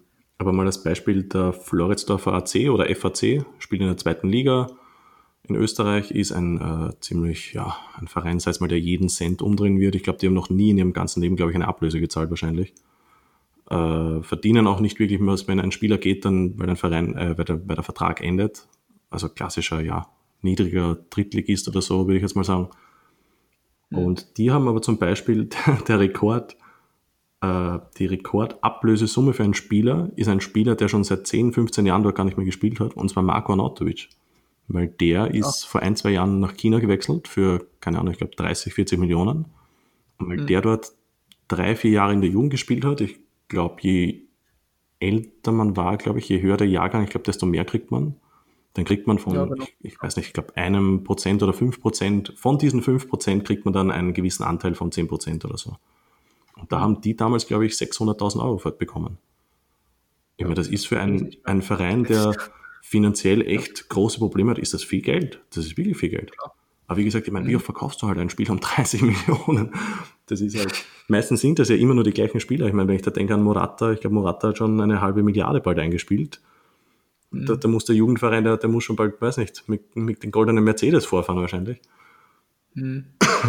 ist halt die Frage. Da habe ich, hab ich letztens von, von Zach Lowe einen ziemlich geilen äh, Tweet gelesen, dass ähm, Morata so irgendwie seit, seit Jahren, der hat glaube ich gerade mal 100 oder gerade mal, also glaube ich 126 Spiele gespielt und irgendwie 60 Tore geschossen oder sowas in den letzten Jahren oder andersrum, den Zahlen kriege ich auf jeden Fall nicht mehr so zusammen. Und ähm, Morata ist irgendwie vergleichbar mit diesem, mit diesem alten, gammligen Restaurant, was irgendwie so halb, halb warme Sachen irgendwie immer, immer ähm, einem serviert, aber trotzdem in der Innenstadt ist und keiner weiß warum und das ist halt irgendwie Morata, so. irgendwie ziemlich witzig. ja, aber wie, wie sie schon sagt, also kann halt auch, also du musst halt als Verein auch mal Glück haben, ne? als, als kleiner Verein, dass also ein Anatovic ja nach, nach China wechselt oder so. Ähm, weil du vorhin noch sagtest, also noch der, der UCD Dublin, also das ist ein UCD Dublin aus, aus, ähm, aus Irland, ist so ein Universitätsclub, der an der ersten irischen Liga spielt und halt, oder mittlerweile zweite Liga, die sind letztes abgestiegen, spielt und die haben nur Spieler in ihrer Mannschaft, die eben die Universität oder die, die University of Dublin ähm, besuchen. Entsprechend sind die Spieler quasi keine, keine richtigen Profis, sondern äh, de facto Studenten und irgendwie der Verein dort ähm, ist halt, lebt halt nur für den Studenten und alle Spieler, die über 23 sind, also die halt ihr Studium beendet haben, die müssen halt den Verein dann wieder verlassen. Echt? Die, haben nicht, so, die haben nicht mal so eine, eine Bilbao-eigene Regel, irgendwie so, naja, einen dürfen wir oder so? Nee, nee, nee die spielen alle nur wow. immer so lange, wie es halt die, ähm, die Uni dort besuchen. Und irgendwie soll der, der, der Präsident dort, soll die, die ganzen Spieler deswegen halt immer übelst ausbeuten, weil die halt keine, keine Profiverträge haben. Und soll sich halt das Geld, ganze Geld dann irgendwie selber irgendwie einstecken, was er dann was, die, was der Verein dazu erwirtschaftet. Erinnert weil es halt de facto halt nur Amateure sind. Das erinnert mich nämlich genau, genau die Aussage, nämlich. Ähm, erinnere mich an, an, was ist das, Uni, Uni-Basketball oder irgend sowas, wie heißt denn das, NCLA ja, oder so, ja, wo auch der Präsident die ganze Zeit sagt, unsere Spieler verdienen kein Geld, weil sie sind keine Profis. Ja, sie machen zwar ein Milliardengeschäft damit und es gibt sogar Computerspiele und so weiter und die Spiele werden ausgebeutet, dass sie nicht mehr zum Studieren kommen aber ja. sie sind keine Profis. ja, sie sind keine Profis. Ja gut, ich muss jetzt mal los, ne? Steckt in sein Maserati ein. Sie jammern hier nicht rum, beißt vom Trüffel. Ja. Putzt sich die Mund mit so einem, mit so einem 500-Euro-Schein ab. Krass. Ist doch auch eine Vereinsphilosophie, oder? Irgendwie. Ja, klar. Spieler also ausbeuten. Ja. profitiert halt nur einer davon, ne? Und das ist halt meistens nur der, der Vereinspräsident. Aber du von Bilbao nochmal angesprochen hast, wäre vielleicht so die letzte, um das ganze Thema hier vielleicht abzuschließen. Ähm, ist auch so ein ziemlich krasses Ding. Also, dass, dass die halt wirklich nur Leute ähm, aus der Region verpflichten und gleichzeitig natürlich auch die Leute, die es dann haben, also die aus dem Baskenland kommen, ähm, dann auch neben der neben dem Fußballerischen auch schulisch irgendwie weiter, ziemlich krass weiterbilden. Also ich meine mich zu erinnern, dass sie ihre Leute dann auch ziemlich fördern, wenn sie neben, neben dem Fußball quasi, also neben der Arbeit in Anführungsstrichen dann ähm, noch studieren wollen. Also das gibt es auch noch bei denen. Hm. ziemlich krass. Soll auch ziemlich krass sein. Ja, das, das finde ich eigentlich eh schade, dass das nicht irgendwie mehr Vereine machen. Ich meine, ich finde es jetzt bei Bilbao teilweise zu streng. Ich glaube, das realisieren sie auch selber, indem sie diese Regel immer wieder umgehen, indem sie sagen, naja, der eine, das ist so diese Übergangsregion in Frankreich, wenn wir den mhm. vor seinem 18. Lebensjahr zweimal verleihen, dann. Na, echt, ja. Ja, also, ähm, wer war das? Lisa Rassou, glaube ich, zum Beispiel. Und ich glaube auch Chris Mann mhm. zum Beispiel. Nein, nicht Chris Mann, Chris Mann hat bei, bei Sociedad gespielt. Wer war denn das? Laporte, Almerie Laporte. Zum mhm. Beispiel. Ähm, ich glaube, der ist aus dieser Übergangsregion, die nicht mehr wirklich zum Baskenland gehört oder nur historisch oder irgendwie so. Und die haben gesagt, wenn sie ihn zweimal verleihen. Darum, ja. Nochmal? Geht ja, glaube ich, meistens auch noch darum, ähm, nach Rückverfolgung des Stammbaums, also wenn irgendwie die Oma mhm, dann genau. mal im Baskenland gelebt hat, dann auf jeden Fall ist ja genau wie bei, bei Wales, mhm. Nationalmannschaft. Ja, das sind auch die ganzen Waliser, die dort spielen, die, da wird auch immer jedes Jahr durchforstet, okay, hat der walisische Vorfahren, walisische mhm. Wurzeln und dann ja. wird er versucht zu rekrutieren, weil das eben so aufgeweicht ist dort. Ich meine, ich glaube, ich, ich bin mir jetzt ehrlich gesagt nicht mehr sicher, weil die Regel hat sich in den letzten paar Jahren ein paar Mal, also nicht ein paar Mal, aber geändert. Ich glaube, die halten sich jetzt nur noch daran, was die Liga quasi als, als Eigenbauspieler sieht, glaube ich. Mit einem gewissen mhm. Abschnitt. Und deshalb eben, ich glaube, Laporte, ich glaube, die haben sie zweimal verliehen an irgendeinen, weiß nicht, Viert- oder Fünftligisten, der in der Nähe halt war. Und das zählt dann angeblich eben als Eigenbauspieler, wenn ich mich richtig erinnere. Wie gesagt, ohne Gewehr jetzt, ich habe echt keine Ahnung mehr. Mhm. Das ja, aber ich habe auch mal. Also, ja. ja. Nee, mach du bitte. Ich, ähm, ich, ich finde es halt, halt, immer wieder schade, also wenn ich dann zum Beispiel sehe, weiß nicht, äh, Man City gegen Man Manchester United und da spielt ein einziger Engländer. Äh, ich meine, ist jetzt nicht der Fall mit einem einzigen Engländer mittlerweile, aber ich glaube, das war ja damals, glaube ich, vor drei, vier Jahren, glaube ich, wo ich glaube, nur Joe Hart, glaube ich, auf der Bank saß und der war der einzige Engländer, der in, bei, bei, bei, bei mhm. City zum Einsatz kam. Ich meine, es muss jetzt nicht jeder wirklich aus, weiß nicht, nur aus dem ersten Bezirk, nur aus der Innenstadt kommen oder so, das ist schwachsinnig, aber mhm. wieso man hat, weiß nicht, das Mailänder Derby und da kommen alle aus, aus weiß nicht, Neapel. Finde ja. ich dann fragwürdig, dass man dann sagt, Münchner Derby oder, weiß nicht, Mailänder Derby oder was auch immer. Ja, was soll ich sagen, ne? Man hat, halte ich, also, halte ich jetzt nicht, also bin ich komplett anderer Meinung. Ich meine, wie gesagt, das, das kommt, ganz so wichtig das ist mir wirklich nicht wichtig. Nee, und es kommt auch natürlich darauf an, zum Beispiel ein, ein Godin zum Beispiel oder generell. Äh, die mhm. Uruguay ja eigentlich, oder die Urus bei, bei Atletico. Ich meine, jetzt zu sagen, ein, weiß nicht, ein Godin wäre jetzt weniger Atletico als ein, weiß nicht, Kocke wäre wahrscheinlich eine, eine Beleidigung wahrscheinlich. Mhm. Ja. Von dem her. Das stimmt. Das. Ähm, was ich vorhin noch zu, zu, äh, zu Bilbao sagen wollte, irgendwie vor ein paar Wochen oder Monaten sogar schon, habe ich von irgendjemandem gelesen, dass, dass, dass diese ganze Strategie, die, die Bilbao fährt, eben mit nur Eigentalent und nur Leute wirklich die Basken sind, wurde irgendwie nachgedacht, dass es irgendwie alles Nazis sind. Weil sie eben irgendwelche anderen Spieler deswegen aus, äh, ausgrenzen, ähm, dass es irgendwie so eine Nazi-Strategie wäre. Okay. Fand ich auch sehr nee, also, also ich, ich meine, es gibt schon Kritik, weil es halt einfach. Ja, Kritik kann ich verstehen, dass man eben so rigoros versucht, darauf zu setzen, aber also Leute, ja, ne, das Problem ist halt, es ist, es ist halt zwischen Nationalstolz und Nationalismus ja, eine, eine hauchdünne Linie ja, halt. Ja, das stimmt, ja. Da, da gebe ich dir recht. Und, und, das muss man halt schon sagen. Also, die Ruth, meine Freundin, hat in, in, in mhm. Bilbao oder in der Nähe von Bilbao äh, ein, ein Auslandsjahr gemacht und selbst sie hat stark mitgekriegt, ohne Spanisch zu sprechen, dass da, da sagst du nicht, ja, ich finde schön in Spanien, sondern da musst du sagen, im, im das ist Baska Cantra, oder wie, also, ich weiß gar nicht, wie es heißt, Basque Country halt auf, auf Englisch. äh, ist wahrscheinlich nur Baskia, glaube ich. Keine Ahnung mehr. Okay. Ähm, das, das, heißt, die sehen sich schon sehr als, als eigenständig und anders und, und jeder, der das halt nicht ist, also ein Iñaki Williams zum Beispiel, der hatte ja auch wahnsinnig große Probleme. Ich glaube, da gab es ja auch beim, beim Debüt oder so Banner, dass wir quasi keine, keine Negros äh, in unseren Reihen haben wollen. Während der halt jetzt, glaube ich, mittlerweile schon seit bald 20 Jahren, glaube ich, im Verein ist. Ja. Ist halt, ja. Wie gesagt, ist halt echt hauchdünn. Es ist halt. Ja, das stimmt, aber deswegen würde ich ja nicht sagen, dass die ganze Philosophie nee, das irgendwie. Ist Schwachsinn. Das ist, also, das ist absolut dämlich. Keine Ahnung. Aber grundsätzlich bin ich da bei dir. Also die, die Grenzen sind da schon sehr äh, eng oder sehr, sehr, sehr dünn oder die, ja, man kann da, glaube ich, recht schnell irgendwie dahin abdriften, aber. Ja, aber ich finde, das ist, das ist generell bei so Dynamiken, finde ich immer wieder. Also zum Beispiel, in, alle in meinem, nicht Heimatort, aber in meiner Umgebung zum Beispiel, da hasst irgendwie jeder seine, seine Umgebung. Da ist irgendwie nie einer stolz, dass der aus der, der und der Umgebung kommt, sondern jeder sagt, oh, das sind so viele Idioten, ich hasse alles. Mhm. Während ich es zum Beispiel recht cool finde in, in, den USA, dass da irgendwie jeder ist bei, bei der Schule, weiß nicht, bei den Basketballspielen dabei und jeder ist stolz darauf, ein, weiß nicht, ein Wolf oder was auch immer zu sein. Das mhm. finde ich schon sehr cool. Andererseits gibt es halt dann ja, gut, aber ja, diese, diese. Gut, ist aber, es ist aber was anderes, ob ich jetzt ähm, sage, ich bin jetzt stolz darauf, dass, ähm, dass ich äh, ein, ein, Wolf bin oder sowas, oder keine Ahnung, irgendwie was, aber das wähle ich ja selber aus. Und eh, sicher. Versuche mich dann nicht irgendwie darüber zu erheben, dass ich halt irgendwie Glück hatte, dass mein dass meine Eltern irgendwie in dem und dem abgesteckten Bereich absolut, halt absolut sicher. haben. So, Aber es kriegt halt also immer diese, diese die Welle-Dynamik, mhm. sag jetzt mal. Ja. Man muss da, wie gesagt, es, es, ist halt echt schwierig. Also ich sehe es halt im Fußball immer wieder, zum Beispiel bei uns halt im Dorfverein, ja, da hast du, wenn die Profis spielen, vielleicht 10 oder 20 Zuschauer, während halt im winzig kleinen Dorf, wo meine, meine Familie eigentlich herkommt, da hat man, sag mal, bei einem Derby schnell mal 500, 800 Zuschauer, obwohl mhm. die zwei Gemeinden wahrscheinlich selber nur auf 1000 Einwohner kommen. Mhm. Das, das finde ich ist halt schon ziemlich cool, wenn er die ganze Familie in diesen, also bei uns waren es, glaube ich, damals ja. Orange, glaube ich. Das finde ich ist halt schon wahnsinnig cool. Mhm. Oder wie gesagt, ich immer wieder, wenn ich nach England blicke, wenn, wenn der Leeds kommt oder Leeds spielt und, und die, die, die ja, die ganze Kurve ist, ist weiß in, in weißen Shirts, das finde ich schon ziemlich cool. Aber Stimmt, halt, ja, ja.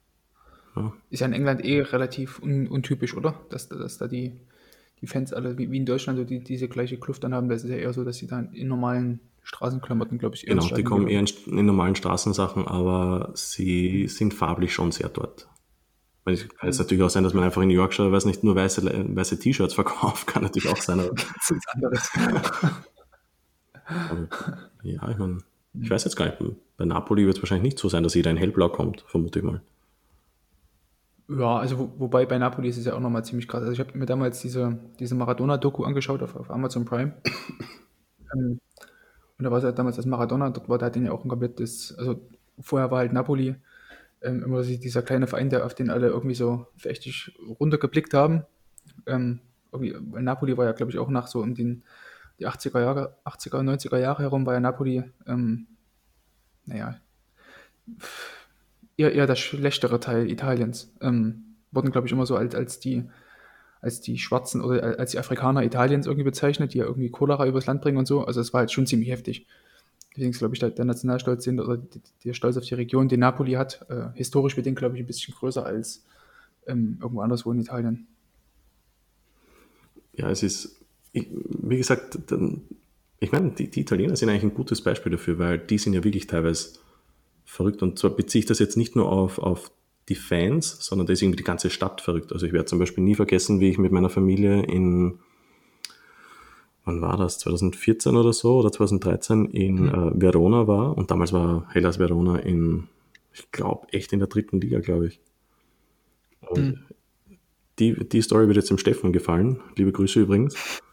Ähm, da war in Verona war so ein kleiner Markt und ich weiß gar nicht mehr, was ich dort gekauft habe. Ich glaube, ich hab, wollte einfach nur Wurst kosten. Einfach so halt, ja, so, wie, wie nennt man das, sowas, harte Wurst einfach. Wie heißt denn sowas? Hm, das, und, und, da war irgendwie der, der, der Insolvenzverwalter drin, in der Wurst.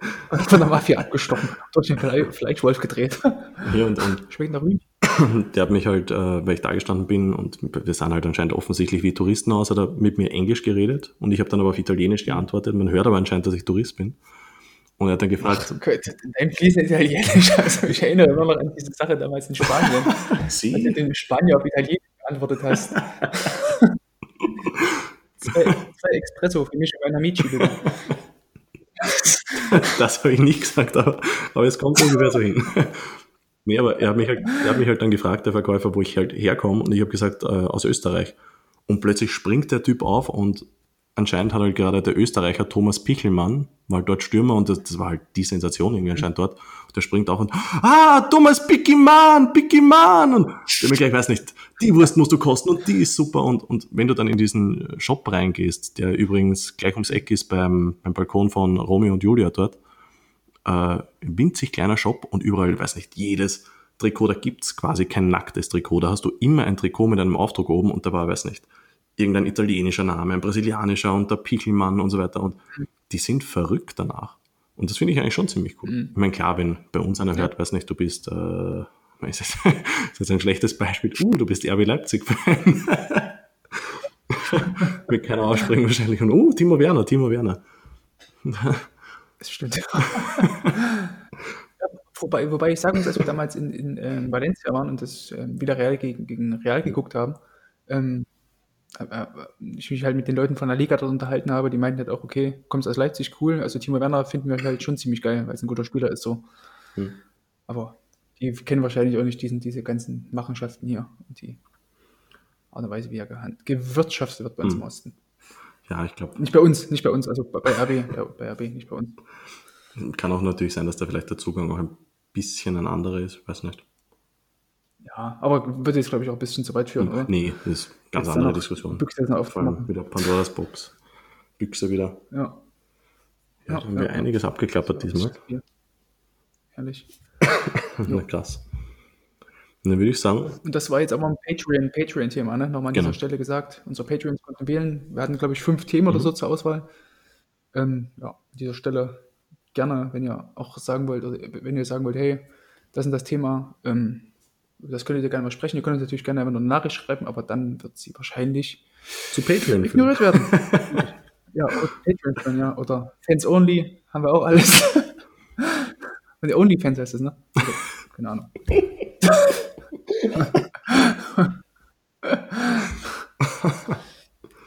ja, in diesem Sinne, äh, habt einfach noch eine schöne Woche. Mhm.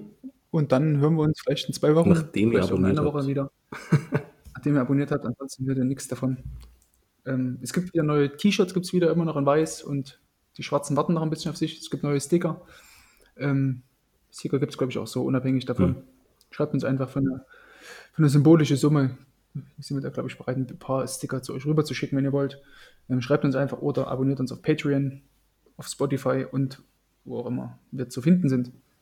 Na gut.